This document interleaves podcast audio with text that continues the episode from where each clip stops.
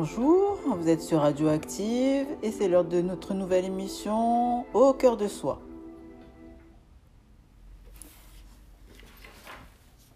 Qu'on les appelle médecine douce ou approche complémentaire, elles ont le vent en poupe car elles permettent de se soigner autrement en évitant les molécules chimiques et en privilégiant des remèdes techniques naturels, ancestraux ou innovants. Ces médecines alternatives qui ont une perception globale de l'individu et respectent son lien avec la nature ont certainement beaucoup à nous apprendre, même si elles peuvent parfois nous surprendre ou même nous dérouter. Certaines ont recours aux plantes ou à l'eau de mer, d'autres au massage ou à la relaxation. D'autres sont plus axées sur le développement personnel ou le renforcement de nos ressources physiques, intellectuelles ou mentales. De l'homéopathie à la méditation, de l'ayurveda à la kinésiologie, de la sophrologie à l'ostéopathie, en passant par l'acupuncture et les thérapies brèves, nous vous proposons d'explorer ces différentes approches thérapeutiques ou tournées vers le mieux-être au fil de cette nouvelle émission intitulée Au cœur de soi. Notre programmation s'accompagnera d'un contenu musical éclectique et relaxant. Aujourd'hui, nous recevons dans nos studios Marilyn Barroso, qui va nous parler de naturopathie en tant que praticienne et exerçant depuis plusieurs années dans l'ère toulonnaise. Bonjour Marilyn. Bonjour Kitty. Bonjour Marilyn. Bonjour Nathalie. Eh bien Marilyn, qu'est-ce qui t'a donné envie de devenir naturopathe? Alors, depuis que je suis toute petite, je voulais être chirurgienne. Réparer les corps abîmés. Mais à cause de ma curiosité, je n'ai pas pu faire de longues études. Je ne suis pas née à la bonne époque. hein. Maintenant, il y a Internet, les cours en ligne, etc. Aujourd'hui, je suis biochimiste je travaille dans un laboratoire d'analyse médicale. Je suis toujours à la recherche de la vérité de la vie, ce qui se cache derrière les atomes. Je me suis donc intéressée à la nourriture naturelle, les plantes médicinales, les huiles essentielles, pour me soigner ainsi que mes enfants en automédication, avec des livres, des revues. Un jour, en allant faire des achats dans une boutique bio, j'ai rencontré le naturopathe qui exerçait dans le magasin. Il circulait dans les rayons, on a discuté, et de fil en aiguille, j'ai pris une consultation. Par curiosité. Tout compte fait, j'étais loin du compte. D'une heure, il a corrigé mes erreurs alimentaires. Le protocole hygiénique qu'il m'a donné m'a fait retrouver le sommeil. Mon ventre n'était plus ballonné. J'étais sensible au gluten et prédiabétique, mais je ne le savais pas. Je travaille dans un labo d'analyse. Je n'ai pas détectable finalement. Lui, il l'a vu dans mes yeux, avec l'iridologie. J'étais même au bord de la crise de nerfs, mais j'étais dans un déni total. Devant les résultats obtenus, j'ai décidé d'apprendre les techniques de naturopathie et de devenir à mon tour un praticien de santé. Alors, euh, du coup, euh, quelles sont les études que tu as faites pour devenir naturopathe? Raconte-nous un peu ton parcours, qui tu es. Alors, comme je travaillais euh, toujours dans un laboratoire, donc j'ai trouvé une formation en e-learning de plusieurs modules. C'est le centre Sherpa à Saint-Laurent-du-Var. Donc, ça se déroule sur trois ans, avec un mémoire en plus, c'est comme une thèse, hein, qui dure deux ans, parce que c'est une étude de terrain, donc cinq ans en tout. Donc, euh, comme thème, j'ai choisi l'alimentation du troisième âge. Ayant des parents âgés, je me suis dit, je faisais une pierre de coups. Je suis allée sur le terrain, j'ai rencontré des seniors. Et dans ce mémoire, j'explique comment j'ai réussi à convaincre les personnes âgées à rééquilibrer leur nutrition. Et tous les moyens mis en œuvre que j'ai utilisés, c'est des débats, des réunions privées, des dégustations, etc. J'ai obtenu la note de 18 sur 20. C'est pas négligeable. J'ai eu des professeurs différents, mais celui qui m'a noté, c'est Julien Haller. Il est spécialisé dans l'iridologie. Il anime des émissions de radio. et Il intervient parfois à la télévision, dans des chaînes privées. C'est lui qui m'a vraiment mis le pied à l'étrier. Ça a été un honneur pour moi. Alors, tu parles d'iridologie, mais as-tu une ou plusieurs spécialisations dans ton activité? Donc, bah, évidemment, tous les naturopathes ne sont pas iridologues. On peut dire que j'en ai fait ma spécialité. Même si pour moi, c'est incontournable. L'iridologie permet donc de déterminer le terrain de la personne avec l'examen des fibres musculaires des os, de détecter ses points faibles, de prévenir des troubles de santé en utilisant tout l'arsenal thérapeutique dont on dispose. Euh, J'ai complété mon cursus par des techniques d'acupressure et de réflexologie sur les méridiens chinois pour optimiser la circulation de l'énergie. Enfin, j'ai commencé une formation de décodage biologique afin d'aller encore plus loin dans la compréhension et l'origine psychosomatique des troubles physiologiques. Moi, j'ai la certitude que la naturopathie évolue et elle doit même évoluer en même temps que les découvertes médicales, les connaissances scientifiques et maintenant dans une nouveauté du domaine de la physique quantique. Alors, euh, c'est quoi exactement la naturopathie? Quels sont les principes de base de la naturopathie? Alors, la naturopathie est l'ensemble de toutes les techniques naturelles qui permettent de préserver et de recouvrer un état de bien-être général. Elle emprunte le savoir de médecine traditionnelle ancestrale, qui, elle, plaçait l'homme comme faisant partie du tout, restant connecté au monde minéral, végétal, animal et relié aux énergies terrestres et célestes. En même temps, on doit suivre les progrès des découvertes scientifiques et l'évolution de la société, parce que la société change. La naturopathie, on dit qu'elle est holistique, c'est-à-dire que la personne qui consulte, elle est unique. Elle a une hérédité, une morphologie, un psychisme. Par l'iridologie, je peux même optimiser d'une manière particulière son capital santé ou bien accompagner un traitement médical en cours. Je dirais que la naturopathie moderne, telle que je la pratique, elle est compensatrice et non plus dogmatique, comme celle de mes prédécesseurs, parce qu'elle respecte le vivre ensemble. Et j'adapte tout l'arsenal dont je dispose avec le consentement de mon client, il lui garde le libre arbitre et il engage sa propre responsabilité. Avec moi, une consultation dure longtemps parce que je prends le temps d'expliquer à la personne comment elle fonctionne, son corps, terrain, tout ce dont elle dispose. Ainsi que j'explique pourquoi je vais utiliser telle ou telle technique, parce qu'elle va être appropriée à son cas. Ce qui est bon pour elle ne sera pas forcément bon pour une autre personne. C'est ce qui fait que c'est l'unicité. Donc, euh, je, en plus d'être praticienne, je me considère comme une pédagogue. On entend de plus en plus parler de ce métier. Pourquoi, à ton avis? Parce qu'il y a un véritable éveil de conscience de la malbouffe, la mauvaise gestion du stress, les produits chimiques. Le bio augmente de plus en plus dans notre assiette. La vulgarisation des plantes médicinales, les compléments alimentaires qu'on trouve en pharmacie, en parapharmacie, les sites internet qui nous matraquent de publicité. On ne peut pas échapper non plus aux conférences qui sont diffusées par des thérapeutes, qui arrivent même, qui descendent dans la rue pour expliquer ce qui se passe en réalité. Il y a des scandales médicaux qui arrivent, qui déstabilisent tout ça fait que la population s'intéresse de plus en plus aux médecines alternatives. Il y a beaucoup de formations de naturopathes, de thérapeutes, en tout genre d'ailleurs. Hein. Attention, il faut beaucoup d'études pour maîtriser le sujet. On ne s'improvise pas naturopathe en un an. Dans une société qui ne respecte pas les mécanismes naturels physiologiques, comme la nutrition, le rythme du sommeil, le rythme des saisons, la naturopathie a l'apport des compensations importantes peut redresser et se rapprocher le plus possible de l'état de nature. Personnellement, je travaille beaucoup avec l'horloge méridien, le cycle naturel de saison, comme je disais. Quand je veux drainer et remettre en énergie un émonctoire, je regarde à quel moment ça se passe. Traite les poumons et l'intestin à l'automne, le foie au printemps, etc. Et donc, les bienfaits, ils sont indéniables si on respecte l'individualité de la personne. Parce que je vais respecter l'intégrité du corps et du psychisme avec des produits naturels, sans aucun effet secondaire, comme les médicaments peuvent le faire. Par exemple, certaines plantes remplacent les antidouleurs, les anti-inflammatoires. Et eux sont nocifs pour le foie. Ou bien un mélange d'huile essentielle sur le panier contre le stress et des plantes sédatives sont beaucoup plus efficaces et sans effet nocif par rapport aux anxiolytiques et les somnifères, dont on a l'habitude d'abreuver la, la population. Toutefois, ce n'est pas parce qu'une plante naturelle qu'elle est adaptée au cas présent. Alors, euh, pour quel type de problème peut-on venir te consulter et à qui s'adresse la naturopathie? Alors, je reçois souvent des personnes qui ont des problèmes de poids, douleurs physiques chroniques qui ne cèdent pas avec les traitements habituels, le manque de sommeil, des problèmes de libido, des problèmes de ménopause, parfois aussi de fertilité, des dépressions qui récidivent.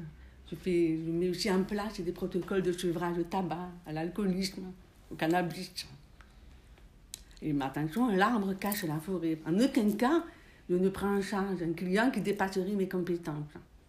Et je fais souvent appel à d'autres thérapeutes pour compléter les soins, comme ostéopathe, acupuncteur, psychologue, hypnothérapeute.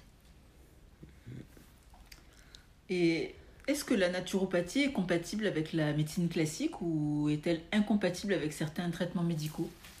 Alors, la naturopathie ne se substitue pas à la médecine allopathique, mais elle peut l'accompagner par des mesures qui visent à diminuer les effets secondaires, de manière naturelle, parce que l'organisme est déjà intoxiqué chimiquement. Par exemple, une antibiothérapie doit toujours s'accompagner d'une remise en état du microbiote intestinal. Dans mon métier de technicien de laboratoire, je, suis des prises au sang, des prélèvements, beaucoup de patients qui sont en chimiothérapie. Et force a été de constater que les effets indésirables, ainsi que la préparation de l'organisme avant et après la séance, ne sont en généralement pas pris en compte. Et quand ils sont faits, c'est d'une manière chimique, ce qui rajoute encore un effet secondaire supplémentaire. Donc, en naturopathie, il est possible de réparer les chocs médicamenteux et même de pallier aux conséquences physiques et psychiques. Parce qu'on donne des antidépresseurs, qui est normal, la personne est en difficulté, elle est en détresse mentale. Or, un antidépresseur classique continue à agresser un organisme. Donc, alors que les des plantes qui accompagneraient efficacement cette chimiothérapie ou un autre traitement euh, euh, lourd.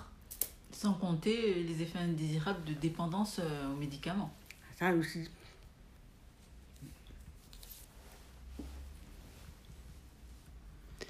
Quelles sont les techniques que tu utilises pour rééquilibrer l'alimentation d'une personne et son hygiène de vie?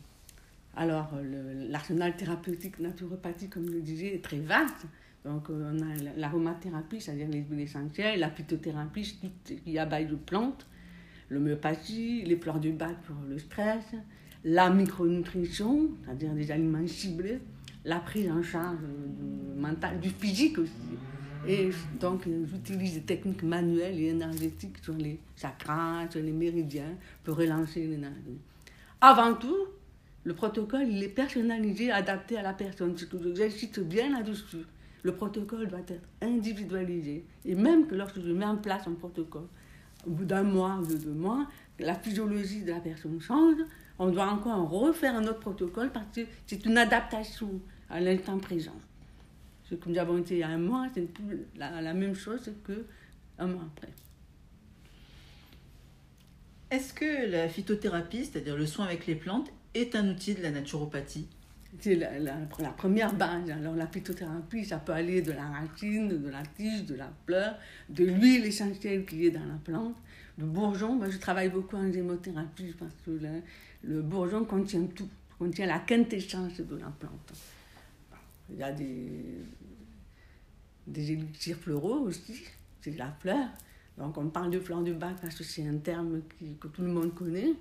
Mais il y a aussi des élixirs minéraux des mélanges de plantes et de minéraux. Donc euh, tout cela fait que la phytothérapie est le premier outil. Euh, et, je dois même rajouter, même dans l'alimentation, quand nous mettons des plantes, faisons aussi de la phytothérapie. On rajoute de la menthe, du basilic, de l'estragon, ça fait du bien à notre santé. Très bien, eh bien, on va faire un petit interlude musical et on va rester d'ailleurs euh, dans le domaine des fleurs et des plantes avec deux morceaux. Euh, le premier intitulé Fleurs blanches d'un artiste qui s'appelle Orsten et le second qui qui est intitulé Black Orchid, donc l'orchidée noire, qui fait partie d'une compilation du Bouddha Bar.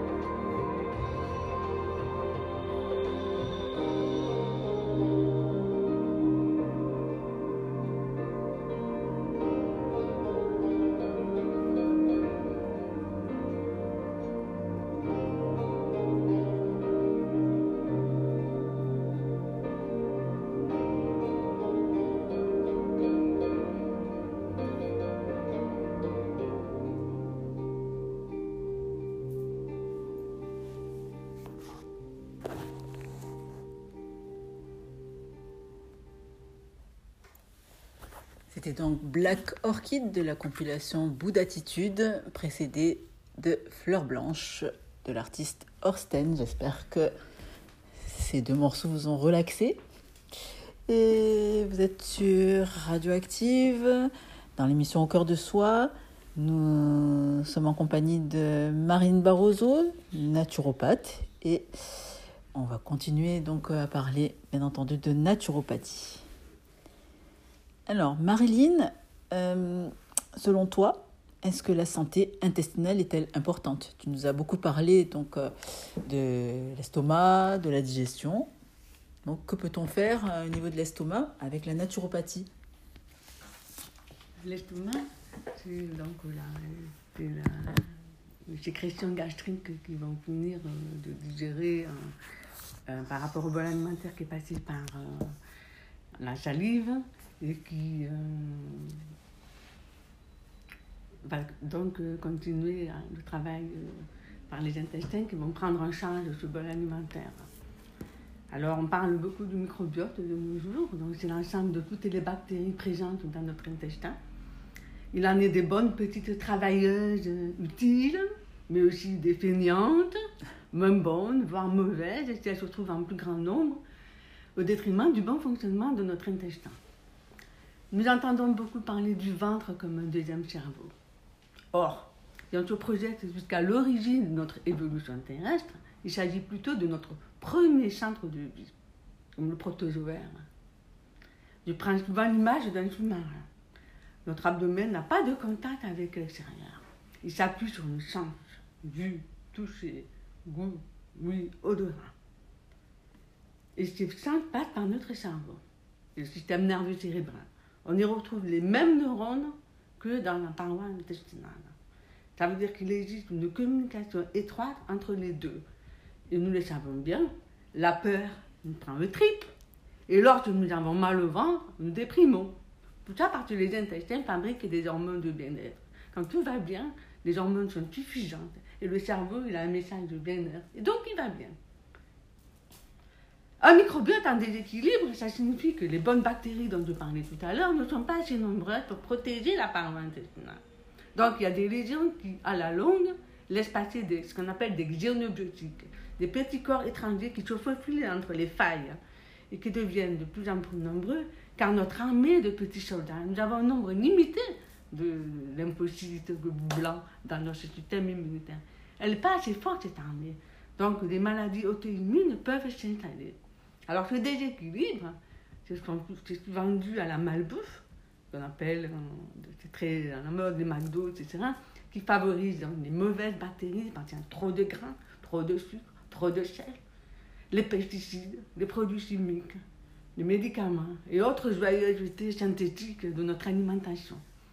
Ainsi que une sédentarité, on ne fait plus assez de sport, donc on ne mobilise plus les forces naturelles de l'organisme. Donc tout cela, ça fait stagner stagnation. Et mauvaise gestion du stress, comme je disais, le cerveau prend le pas sur l'intestin en envoyant un, message de malheur. Les intestins s'affolent, les bactéries redonnent aussi, ils fabriquent moins d'hormones de bien-être. Tout ça, c'est un cercle vicieux qui s'installe. Il faut rompre à tout prix. Peux-tu nous expliquer ce qu'est un bilan de vitalité et comment tu le réalises? Alors, ça prend. Euh, plusieurs étapes. Alors, la première étape, c'est je regarde les, iris, comme je disais, les, les amins des fibres musculaires. Ça va me donner une, information principale sur le terrain. Euh, je vois déjà les premières tendances au trouble. Euh, je regarde toujours en premier l'état du système ortho parasympathique, la collerette et la pupille qui vont me dire dans quelle tension nerveuse la, la personne qui vient consulter se trouve. Elle ne peut pas me mentir, elle ne peut pas me dire que tout va bien si je vois des choses apparaître autour de la pupille. Ça va me permettre aussi de savoir comment lui parler à cette personne, parce que si elle est tendue, qu'elle est hyper sensible, il faut que je prenne beaucoup de patience, prendre des gants pour pouvoir lui parler, présenter la chose. Elle ne pourra rien me cacher parce que je le verrai. Donc, après, une fois que j'ai fait ça, je déroule une anamnèse. C'est comme un, interrogatoire, parce qu'il faut que je cible les carences en demandant ce qu'elle mange, comment elle dort, comment elle se comporte dans la société. tout ça fait que ça va me donner un état général et grâce à cet état général, de pouvoir compenser, combler les carences, décharger les toxines. Tout ça, c'est un tout. Et la micronutrition, c'est quoi exactement, Marilyn? Alors, la micronutrition, ce sont des vitamines, les oligo-éléments, les minéraux qui sont indispensables au fonctionnement de notre organisme. Par exemple, les reins ont besoin de cuivre pour fonctionner. La micronutrition, ce n'est pas quelque chose qui est pris à la légère. Il y a des études scientifiques, il y a des données. Donc, je suis biochimiste, donc je m'appuie sur des faits réels, des, des études euh, très appuyées, on va dire. Donc, euh, c'est nécessaire pour éviter l'apparition des troubles liés aux carences, parce que l'alimentation que nous avons de nos jours est très pauvre. Parce que l'industrie agroalimentaire appauvrit les sols par une rentabilité, un rendement. Donc, euh, les engrais chimiques, ce n'est pas naturel. Donc, les plantes ont très peu de substances minérales, oligo-éléments. Donc, on est amené à, cibler des carences par des, aliments qui, par chance, sont riches.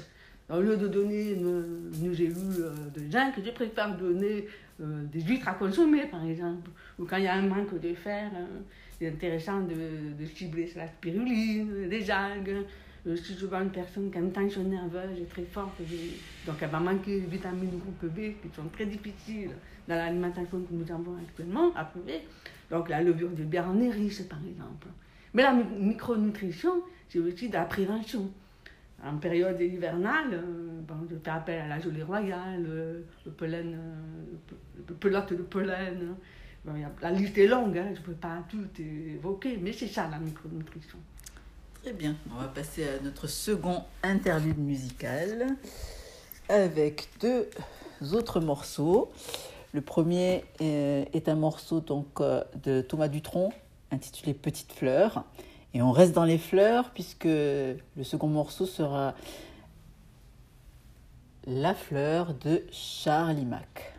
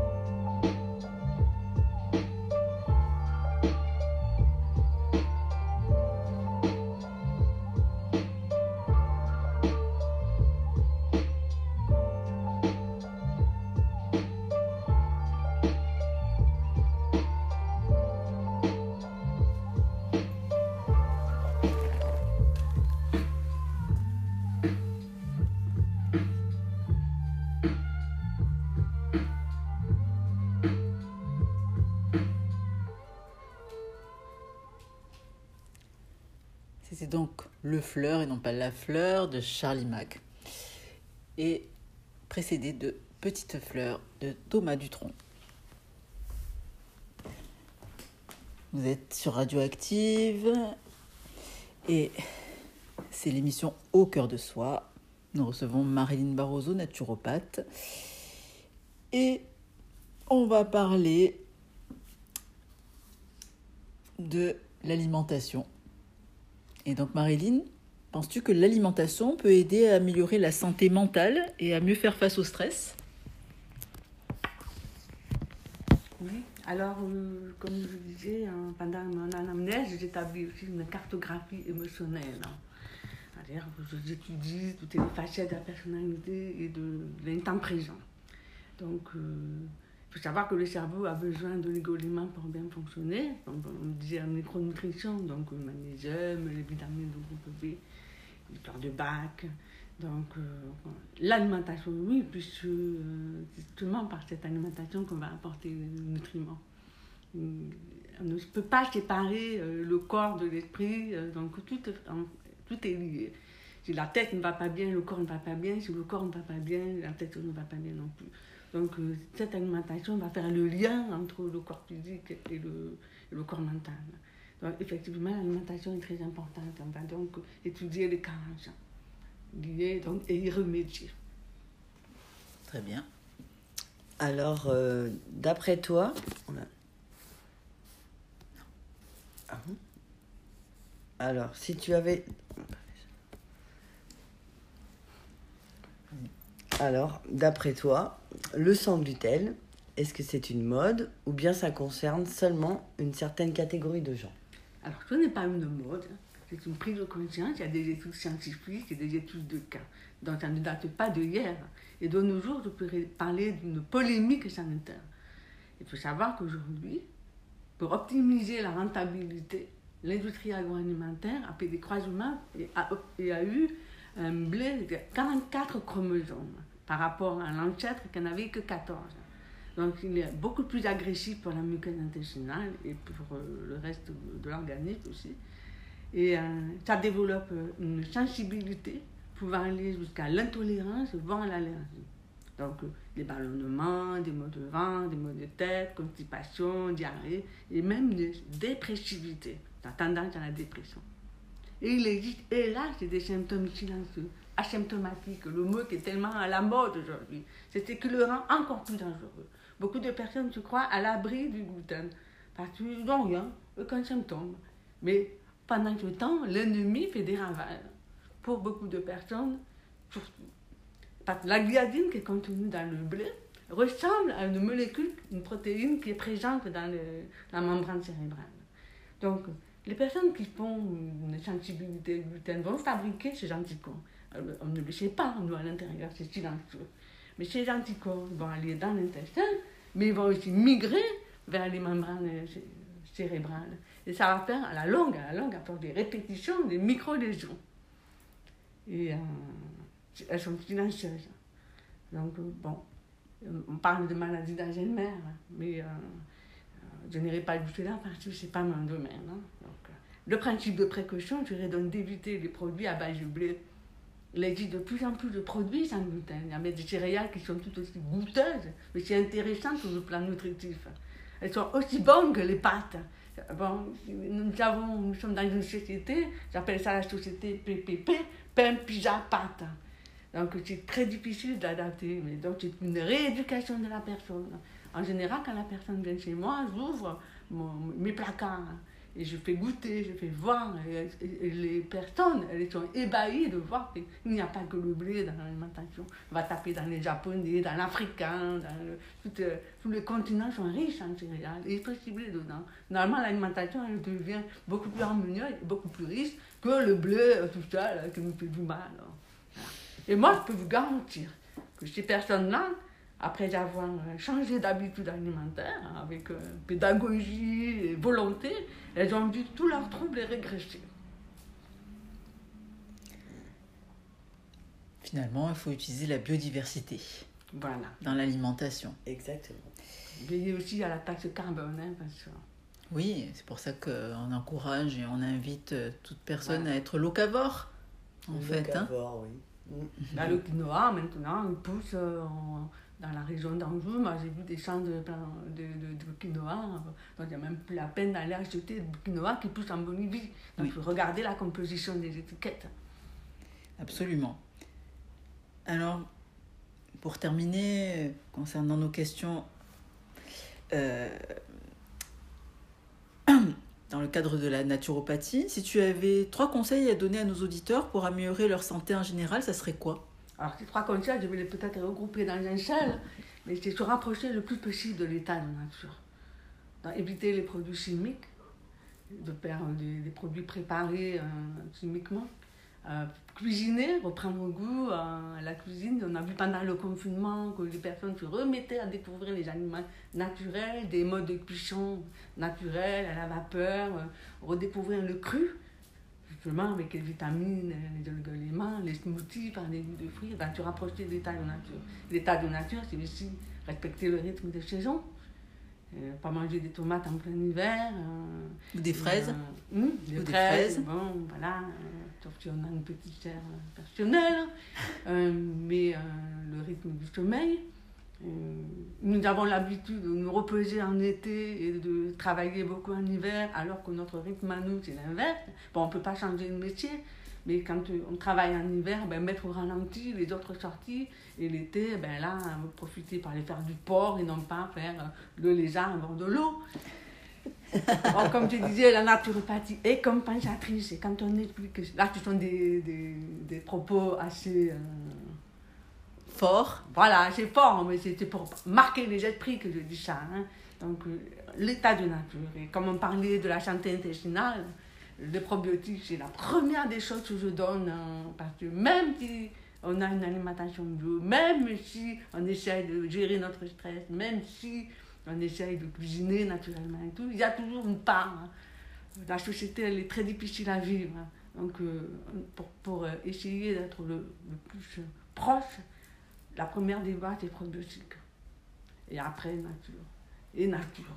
Et nature. Et nature. voilà. Merci Marilyn. Merci, merci beaucoup. Eh ben, Merci Nathalie. très Merci intéressant. Eh bien, on se retrouvera très bientôt dans la prochaine émission. On va terminer donc euh, l'émission Au cœur de soi par euh, deux derniers morceaux. Et on se dit à très bientôt.